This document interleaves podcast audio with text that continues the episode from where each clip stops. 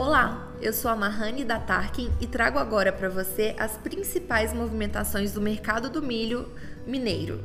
A colheita da safrinha de milho 2022 em Minas Gerais atingiu 49,4% da área estimada na última sexta-feira 5 com o marco da metade das áreas colhidas, o mercado segue sem apresentar fluidez.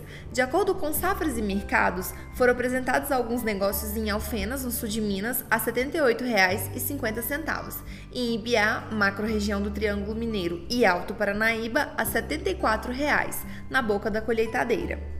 Durante a semana, foram reportados negócios de sorgo no estado. Na região de Conceição, a saca foi vendida em torno de 64 reais, com prazo de 30 dias para o pagamento.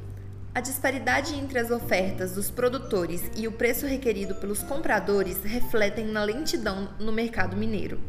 Segundo informações do CPEA, os compradores especulam que, com o avanço da colheita, que vem sendo favorecida pelo clima e a capacidade de armazenamento chegando próxima ao limite, resulte numa possível queda nos preços. Por outro lado, os produtores aguardam um possível aumento na demanda do mercado externo, diminuindo avanços comerciais no momento.